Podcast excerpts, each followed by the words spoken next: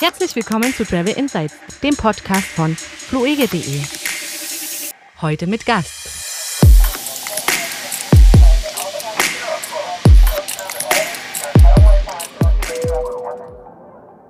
Herzlich willkommen zur 26. Folge des fluege.de Travel Insight Podcast. Heute mit Kevin und Du bist ja Frank.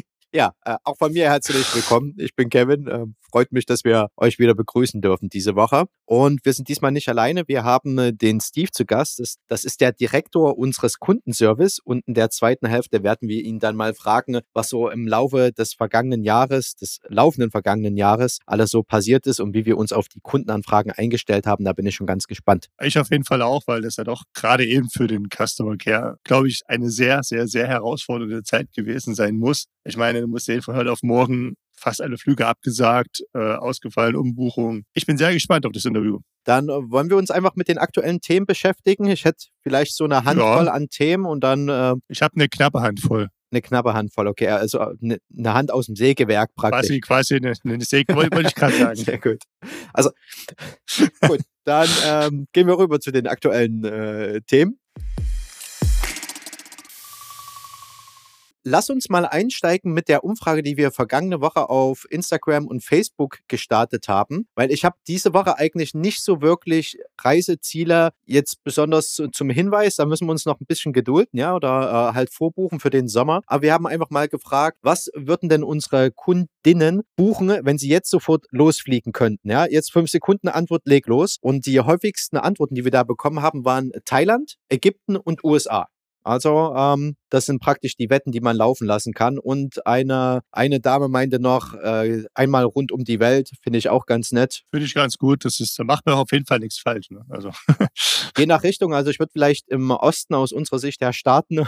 Dann ist so, so wie, wie das Impfgeschehen ausrollt, so kann man vielleicht auch, naja, müssen wir mal schauen. Okay, dann äh, diese Woche ist ein bisschen was passiert. Ich möchte nochmal hinweisen, für uns ist heute Aufnahmetag der 17. Februar. Wenn der Podcast rauskommt, ist der 19. Februar, nur um einzuschätzen, welche Themen wir hier besprechen. Die Virusvariantenregelung, die hatten wir vor zwei Wochen in Podcast Nummer 24 schon mal besprochen, was das bedeutet. Eben schon vor Rückreise musst du dich testen lassen. Deine Rückreise musst du anmelden, aber das musst du eigentlich sowieso aus jedem Risikogebiet. Die Links gibt es bei uns jeweils immer im Blog. Und äh, diese Regelung bleiben jetzt auch noch zwei Wochen länger erhalten, also bis Anfang März. Ich vermute, dass das wahrscheinlich sogar noch ein ganzes Stück weiterlaufen wird. Das sei damit abgedatet. Unsere Bundesregierung ist sich über Ostern noch nicht einig, beziehungsweise die Bundesminister, ja. Also zum Beispiel hier in Sachsen, unser Herr, der Ministerpräsident, Herr Kretschmer, der ist eher kein Fan davon, dass die Leute ab Ostern schon wieder reisen wollen, sollen. Ähm, während man das zum Beispiel im Norden von Deutschland ein bisschen anders sieht, Schleswig-Holstein, also auch das, was so innerdeutsche Reisegebiete sind. Da bin ich gespannt, was sich bis nächste Woche da noch tun wird. Dann muss ich noch mal ganz kurz erwähnen, ich habe wahrscheinlich doch gelogen. Ich hätte einen Tipp für ein Ziel, das man sich immer noch auf der Liste halten kann. Im Podcast 17 besprochene Madeira, denn da kam jetzt diese Meldung, dass wer zum Beispiel geimpft ist oder eine Infektion überstanden hat, dafür brauchst du dann ein ärztliches Attest, musst du bei Einreise keinen PCR-Test mehr absolvieren. Der Test oder die Bescheinigung, dass du bereits eine Infektion hinter dir hattest, muss auf Englisch vorliegen. Ansonsten machst du wie gewohnt einen Test, einfach frühestens 72 Stunden vor Abreise oder du kannst auch einen kostenlos am Flughafen bei Einreise machen. Müsstest dann also maximal zwölf Stunden in Isolation dich begeben, weil dann soll das Testergebnis da sein. Muss dich online registrieren. Also wie man das nun sehen möchte, Madeira ist zumindest gut aufgestellt als Urlaubsziel, dass du dort getestet wirst, kostenlos getestet wirst oder wenn du halt schon geimpft bist, dir das ganze Testing ersparen kannst. Und ähm, wie gesagt, also Madeira ist eine eines der Top-Ziele, wenn du sicher verreisen möchtest, würde ich jetzt so behaupten. Frank, was gibt es von der, von, von der Impfstofffront Neues? Ja, ein bisschen was hat sich getan. Interessanterweise war ja bis jetzt Israel immer so auf Platz eins, was die Impfungen weltweit anging. Sie sind jetzt in den letzten Tagen, aber auch nur ganz knapp, ne, von Gibraltar überholt worden. In Gibraltar haben pro 100 Einwohner 78,3 Einwohner, also ein Drittel Einwohner, eine Erstimpfung erhalten und die vollständige Impfung haben wir schon 30 Einwohner von 100 Einwohnern. Also das ist schon relativ weit. Ähm, Israel mit 78,09 Einwohnern, aber 31 auf 100 haben die vollständige Impfung. Also relativ knapp, aber Gibraltar hat ähm, sehr stark aufgeholt. Ansonsten sind auch die Seychellen jetzt schon ja sehr stark dabei. Ähm, hier haben schon also quasi eine Destination, die man so ein bisschen im Blick haben sollte. Von 100 Einwohnern haben schon 56,92 die erste Dosis erhalten und 14,42 die zweite. Also Seychellen muss man mal ein bisschen beobachten, wäre wahrscheinlich so eine Destination neben Israel und Gibraltar, wo man dann hinreisen könnte. Vermutlich noch am einfachsten, wenn man dann selbst geimpft ist. Hm. Lass mich bei den Seychellen mal kurz noch was hinzufügen. Da muss ich noch mal reinschauen bei uns, weil ja? die Seychellen sind, glaube ich, wieder zum Risikogebiet geworden. Das heißt, sie tun gut daran, dass sie jetzt diese Impfungen vorantreiben, dass es dann wieder zum, zum Ziel wird. Ja, ja, das macht Sinn. Genau, also es ist ein Hochinzidenzgebiet seit 14. oder 15. Februar. Also gerne Gas geben dort mit den Impfungen, dass sie dann wieder als Reiseland hochfrequent, ja, hochfrequentiert, das Wort möchte ich gar nicht mehr in den Mund reißen. Ich glaube, das war früher vielleicht mal gut, ich weiß es nicht. Aber okay, ähm, ja, sehr, sehr, gut, wenn die das vorantreiben. Und dazu passend, ähm, die Vereinigten Arabischen Emirate schließen sich auf Platz 4 an mit 52 auf 100 Einwohnern. Allerdings gibt es hier keine Daten bezüglich der Zweitimpfung. Aber Etihad ist ja da die, ja, die Flagship-Airline, sage ich mal. Und das ist jetzt die erste Airline weltweit, deren operatives Personal komplett geimpft ist. 100 Prozent. Da ist jeder Pilot, jedes Crewmitglied geimpft. Da könnte man fast neidisch werden. Naja, also auf jeden Fall ähm, ist das schon mal ein sehr guter Aspekt. Etihad waren ja die ersten mit gewesen, die ähm, den Covid-Test zur Pflicht gemacht hatten, um fliegen zu können und sind jetzt sozusagen auch die ersten, die ihr operatives Personal zu 100 Prozent geimpft haben. Also ja, also ist ja eine interessante Strategie, dass man sozusagen jetzt mit so einem Thema rausgeht. Ich glaube, marketingtechnisch gar nicht so schlecht. Ich gehe mal davon aus, dass wir davon bestimmt noch mehr sehen werden von solchen Aussagen in Zukunft. Sie werben, glaube ich, auch schon damit. Ne? Sie werben damit. Da gibt es tatsächlich, äh, das ist tatsächlich auch wirklich ein eine, eine ähm, ja, ist eine Marketing-Aussage. Ja, ist eine Botschaft, die sie darüber bringen. Macht ja auch Sinn. Ich meine, schafft auf jeden Fall meiner Meinung nach ein bisschen Vertrauen, dass, dass man sozusagen da auch Sicherheit hat. Wenn man jetzt sagt, okay, ich bin geimpft, ich fliege in eine Destination, sowas wie Seychellen, wo jeder geimpft ist, ich fliege mit einer Airline, auch wenn das wahrscheinlich, ich weiß jetzt nicht, ob ETH direkt in Seychellen dann fliegt. Aber auf jeden Fall ähm, hat man da auch nochmal ein Stück mehr Sicherheit. Das würde ja auch zu einem zu einer entspannteren Reise beitragen. Kann man übrigens bei uns in der Buchungsmaske auch filtern, wenn man jetzt zum Beispiel einen speziellen Airline-Wunsch hat. Und ich würde sagen, wenn Etihad so weit ist, dann dauert es auch nicht lange, bis Emirates diese Meldung verkünden wird. Das war mein erster Gedanke tatsächlich, als ich das gelesen hatte. Na, mal schauen. Ansonsten, ja, vielleicht auch noch ganz interessant. Gestern haben Johnson Johnson bei der EMA die Zulassung ihres Impfstoffes beantragt. Es handelt sich auch hier um einen Vektorimpfstoff und der liegt so aktuell im Mittel bei den Tests bei der Wirksamkeit von 66 Prozent, also ungefähr auf dem Level von AstraZeneca, was aber eben auch nicht bedeuten muss, dass er zu 66 Prozent wirkt, sondern das waren jetzt die aktuellen Testergebnisse, wahrscheinlich wie bei AstraZeneca oder wahrscheinlich auch wirksamer sein. Der Vorteil hier ist, das hatte ich schon mal vor zwei Folgen, glaube ich, angesprochen, dass man nur eine Injektion benötigt. Also das würde natürlich den Impfprozess an sich vereinfachen und beschleunigen. Weil ein Risiko ist ja schon, man hat jetzt die erste Impfung, muss drei Wochen warten, da ist ja trotzdem noch mal so ein Zeitfenster, in dem man erkranken könnte. Das wäre dann hier wahrscheinlich auch deutlich geringer. Sollte die Zulassung bis Juni durch sein bei der EMA, könnten dann auch 100 Millionen Dosen geliefert werden an die EU wobei da jetzt nicht genau beziffert war, wann die geliefert werden. Aber das würde auch hier wieder einiges beschleunigen. Das wird ja auch im Sommer zur richtigen Zeit kommen. Bleiben wir guter Dinge. Bleiben wir guter Dinge und Jens Spahn, äh, wäre jetzt noch mein letztes Thema, hat ja angekündigt, dass ab März jeder sich kostenlos schnell testen kann. Und das Ganze soll vonstatten gehen in Apotheken und Testzentren.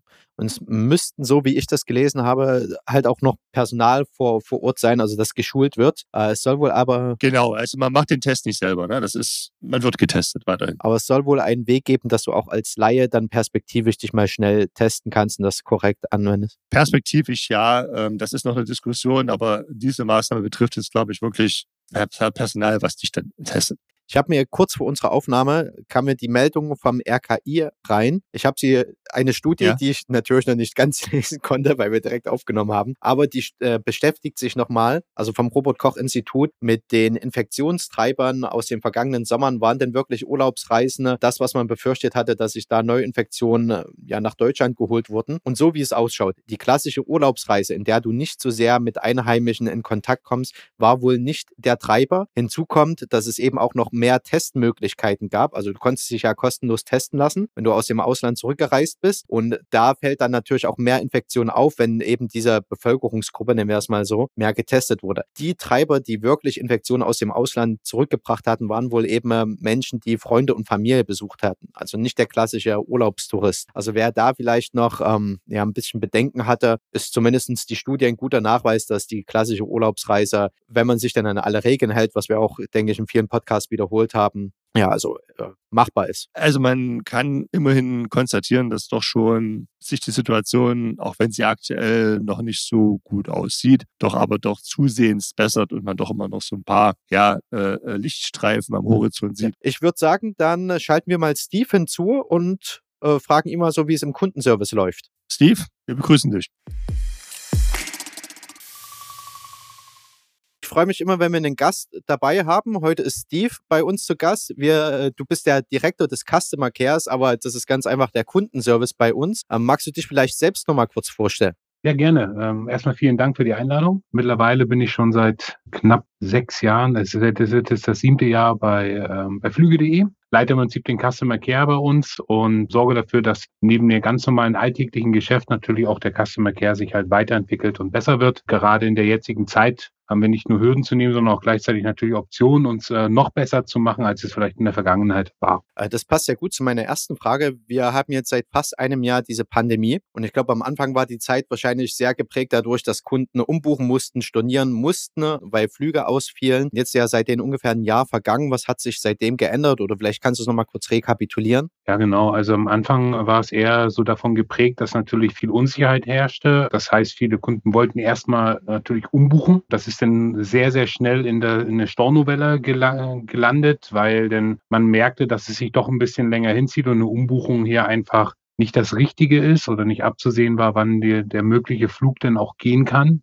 Das heißt also am Anfang ging es relativ schnell halt, dass viele Kunden einfach ihren ähm, Flug halt streichen beziehungsweise eine Rückerstattung wollten. Dadurch, dass natürlich die Airlines da ähm, nicht optimal mitgespielt hatten, wie die Kunden das gerne möchten, das heißt auch hier ähm, viel in der Schwebe lag, haben sich dann im Laufe des Jahres diese Storno-Anfragen, die dann sich weiterhin auf sehr hohem Niveau waren, auch dazu geführt, dass es zu den Erstattungsanfragen halt gewechselt ist. Das heißt, viele Kunden wollten dann wissen, wo bleibt denn jetzt mein Geld? Wie, wie, wie komme ich jetzt im Prinzip an das Geld, was ich damals investiert hatte? Denn mein Flug hat nicht stattgefunden. Auch hier haben sich ja die die Airlines relativ lange bedeckt gehalten. Manche haben sofort erstattet, andere wiederum haben hier ähm, äh, durch die unterschiedliche Szenarien, aber auch durch das Kurzarbeitthema sich äh, mehr oder weniger Zeit gelassen. Ne? Und ähm, so konnten wir im Prinzip dann auch keine Erstattung vollziehen und das haben sich natürlich die Anfragen gehäuft. Wenn ich aber jetzt so das neue Jahr betrachte, äh, merkt man schon einen äh, starken Rückgang der Stornoanfragen. Es ist immer noch natürlich, weil viele Kunden immer noch nicht ihr Geld haben, leider. Ne? Immer noch in hohem Maße natürlich die Erstattungsanfragen da aber auch, man merkt die ganz klare Tendenz, dass ähm, jetzt wieder das Thema Umbuchung eine Rolle spielt. Wir haben Supportanfragen, die sich eher dann auch so ein bisschen danach ausrichten, äh, Mensch, wohin kann ich denn fliegen oder was sind denn da die Bedingungen, ähm, dass man so schon äh, merkt, dass wir eher die Anfragen sich jetzt wieder häufen, die rund um sich das Thema, ich möchte fliegen oder ich möchte Reisen drehen, ja haben wir uns in der Zeit irgendwie anders aufgestellt auf die, die Kundenanfragen? Weil, also, ich denke, ist ja jetzt kein Geheimnis, ne? es werden weniger Flüge verkauft. Ich denke, die, also die gesamte Reisebranche hat damit zu kämpfen. Gleichzeitig ist das Anfragevolumen ebenso hoch, weil viel Unsicherheit herrscht. Ähm, haben wir uns da irgendwie anders aufgestellt? Was sind da so die Maßnahmen, die wir ergreifen konnten? Ja, gut, ist die Frage anders im Verhältnis zu was? Zur, ähm, zu Mitbewerbern oder anders im Verhältnis zu dem, was wir vorher gemacht haben? Ne? Also, ähm, ich kann mal sagen, was wir in der Zeit gemacht haben und was ich im ähm, im gesamten Reisemarkt passiert ist. Also viele ähm, Unternehmen haben sich ja auch in dieser Zeit, um auch Kosten zu sparen, sind in die Kurzarbeit gegangen, um einfach zu schauen, dass man ähm, auch solvent bleibt als Firma, weil natürlich in der Zeit halt auch keine Einkünfte kommen. Ne? Also es kommt ja kein, kein Flug. Zu der Zeit war es ja so, dass sehr wenig gebucht wurde. Ähm, wir haben uns, ähm, weil natürlich das Volumen irrsinnig hoch war, gegen im Customer Care gegen Kurzarbeit entschieden. Das heißt, wir waren mit voller Mannstärke weiter da. Trotzdem war es natürlich so, dass die die Masse an Anfragen, selbst mit dem, ähm, mit dem Stuffing, was wir halt haben oder der Besetzung, die wir hatten, einfach trotzdem nicht ähm, zu, zu vollem Umfang ähm, bewältigt werden konnte. Deswegen haben wir geschaut, wie wir ein bisschen Prozesse einführen, wie wir, ich sag's mal, priorisiert arbeiten können, ne, damit wir eher die Kunden schnell anfassen, die, wo der Abflug halt nahe ist. Ne? Und ähm, weil wir natürlich in irgendeiner Form eine Priorisierung reinbringen möchten. Das heißt, wir haben viele Prozesse, die vielleicht bis dato automatisiert und jahrelang klar waren, haben wir verändert und in manuelle Prozesse geführt, um besser und schneller zu reagieren. Das ist uns manchmal sehr gut gelungen, und manchmal ähm, ist es halt, sind da Hürden aufgetaucht. Unter anderem haben wir natürlich auch gerade die Kunden, weil vieles in der Schwebe waren, die, ähm, wo wir gesagt haben, okay, wir können ja noch keine klare Aussage treffen. Als bestes Beispiel, die haben wir versucht zu halten, ne, bei uns als Keep, ähm, sodass wir dann im späteren Verlauf nochmal proaktiv auf diese Kunden zugehen können und sagen können, hey, hier ähm, ähm, war doch mal was, ähm, wie möchtest du denn jetzt mit der Situation umgehen? Willst du nun umbuchen, möchtest du stornieren, was auch immer? Zudem ist natürlich gerade in dieser Zeit die Airline-Kommunikation sehr intensiviert worden, weil hier natürlich immer wieder Themen aufgetaucht sind, gerade zu, zu ähm, Lasten unserer Kunden, dass im Prinzip Erstattungen nicht stattgefunden haben und dadurch mussten wir natürlich viel, viel stärker mit den Airlines kommunizieren und Lösungen finden oder dafür Sorge tragen, im Prinzip, dass der Kunde auch seinen Wunsch oder seine Erstattung auch bekommt, ja. Also das war ja eher ein Thema oder ist vielleicht immer noch ein Thema, dass Kunden sich beschweren, wenn sie natürlich lange auf ihre zustehende Rück Rückerstattung warten müssen. Und natürlich, wenn sie sich an uns wenden und haben das Flugticket bei uns gekauft, kann man verstehen, dass da vielleicht erstmal der ein gewisser Frust gegenüber uns auffährt, aber wir tun da schon, was wir können. Und im Endeffekt ähm, liegt es aber natürlich an der Airline, bis sie den Prozess durchdrückt und dann fließt das Geld auch so schnell wie möglich zum Kunden. Ich kann da die Kunden auch vollkommen verstehen. Ne? Also sie haben hier einen, einen, einen Kontakt, den sie an der Hand haben, an dem sie natürlich auch nicht nur ihren Unmut, sondern auch grundsätzlich erstmal ihre Anfragen richten müssen, äh, möchten. Ne? Dennoch ist es aber so, dass wir als Vermittler einfach in unserer Handlungsweise stark eingeschränkt sind, weil einfach wir nun mal nicht diejenigen sind, die fliegen.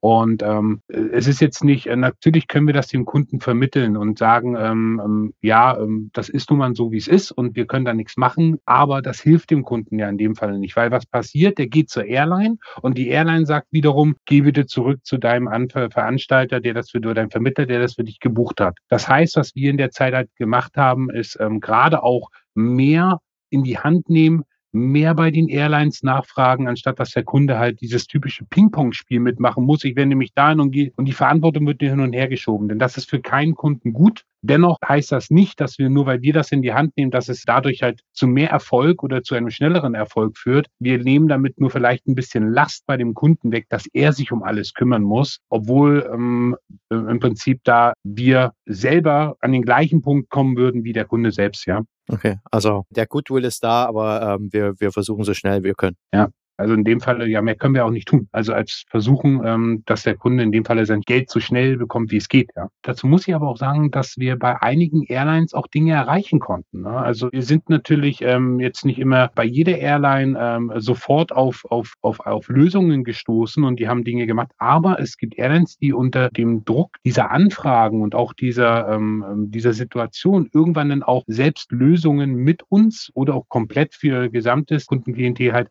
erarbeitet entwickelt haben und angeboten haben. Ne? Gibt es eine schöne Anekdote, wo wir vielleicht einem Kunden helfen konnten, wo es ein bisschen tricky war oder einer Kundin? Ähm, ich kann jetzt, ich habe jetzt bei dem Anekdote nichts ähm, nix weiter, was ich explizit, weil ich glaube, es wäre jetzt falsch, irgendeinen Kunden halt so ein, ein, ein Beispiel besonders hervorzuheben, gerade in dieser Zeit, wo es einfach für jeden äh, bescheiden läuft. Ja, der, es ist nicht mehr so, wie man es wie früher gesehen hat, dass man sagen konnte, hey, hier hat man einzelne Kunden, konnte man besonders hervorheben, weil heutzutage dreht sich alles äh, oder vieles nur noch um das Thema Erstattung. Und wenn wir einen Fall lösen, lösen wir meist damit auch viele andere Fälle ja, gleichzeitig. Also wenn etwas sehr gut passiert, ne? weil wir diese, diese typischen, ich sag's mal, Kulanzfälle heutzutage nicht mehr haben, weil es einfach dann den Rahmen sprengen würde. Was man aber vielleicht sagen kann und das, was auch in der Zeit passiert ist, wir haben unsere ähm, Antwortzeiten extrem im Gegensatz Gegensatz zu, zu der Anfangszeit extrem reduzieren können. Ne? Zum Beispiel beantworten wir äh, Mails innerhalb, also 90 Prozent der Mails innerhalb von äh, 24 Stunden, 75 Prozent sogar innerhalb von 12 Stunden, ne? was in dieser Zeit, wo immer noch so viel reinkommt und wir jetzt auch in Kurzarbeit sind, weil der, der Berg ist ja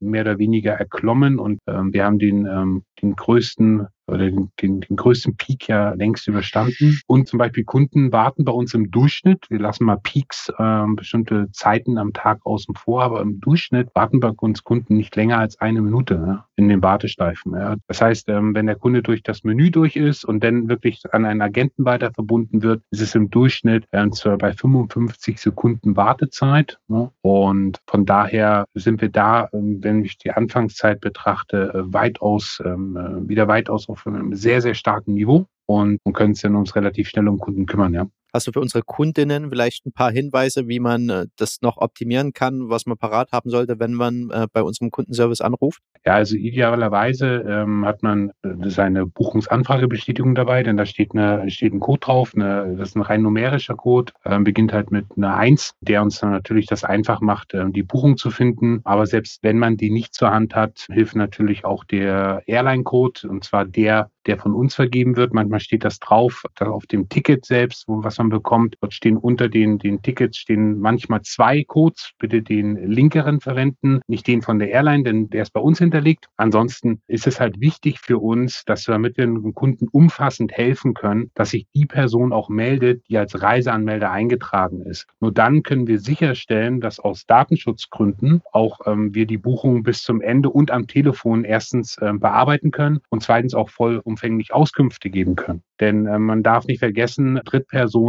erst recht Drittpersonen, die nicht mitfliegen, sind aus Datenschutzgründen halt nicht auskunftsberechtigt. Und das macht es manchmal ein bisschen schwierig, weil natürlich der Kunde sowieso schon durch die fehlende Rückerstattung eine negative Einstellung hat ne, zu der ganzen Sache. Und jetzt noch die Aussage bekommt, ich kann dir nicht helfen, ist natürlich definitiv nicht schön für den Anrufer. Aber wir sind ja dazu gezwungen, aus Datenschutzgründen das so zu tun. Ja? Wir können ja jetzt nur in der Situation hier einfach den Datenschutz missachten. Deswegen wichtig, ähm, die Person, die gebucht hat und auch als Reiseanmelder eingetragen ist, sollte sich bei uns melden oder zumindest im Telefonat anwesend sein. Okay, dann würde ich sagen, vielen Dank. Hast du noch was, was du hinzufügen möchtest oder anmerken möchtest? Genau, ich würde noch was zum Thema, vielleicht, ähm, weil das auch in aller Munde ist, PSD2. Das war ja auch in eurem letzten Podcast ein Thema. PSD2 vielleicht hier, wir haben am Ende unseres Buchungsprozesses ja dem Kunden noch eine zusätzliche Hotline zur Verfügung gestellt, gerade für die Kunden, die PSD2-Fragen haben, die im Autorisierungsprozess Fragen haben. Das heißt, hier ähm, versuchen wir natürlich auch direkt, ohne dass man durch ein Menü kommt, ähm, relativ schnell ähm, Kunden zu helfen, ihren Buchungsprozess abzuschließen, damit Mitarbeiter dementsprechend Fragen beantworten können und im Idealfall, wenn der Kunde nicht weiterkommt, den Schritt der Telefonbuchung dann gehen, um, weil wir dann auf unserer Seite her andere Möglichkeiten haben, den Kunden seinen Flug zu realisieren. Und ähm, von daher muss man nur am Ende des Buchungsschrittes auf die Hotline achten und bei uns anrufen. Ne? Wer da von unseren Zuhörenden noch mal ein bisschen mehr was wissen möchte, was PSD2 genau bedeutet, da nochmal der Hinweis auf unsere Podcast-Folge 24 vor zwei Wochen. Ähm, der Hinweis praktisch von mir mit Nico, der ein bisschen was gesprochen und eben auch den Hinweis zu unserer Hotline, die wir da geschalten haben, gegeben. Steve, vielen Dank, dass du uns geholfen hast und ein bisschen Einblick gegeben hast. Und dann äh, würde ich sagen, verabschieden wir uns und hören uns dann nächste Woche. Vielen Dank. Danke dir. Mach's gut. Ciao, ciao.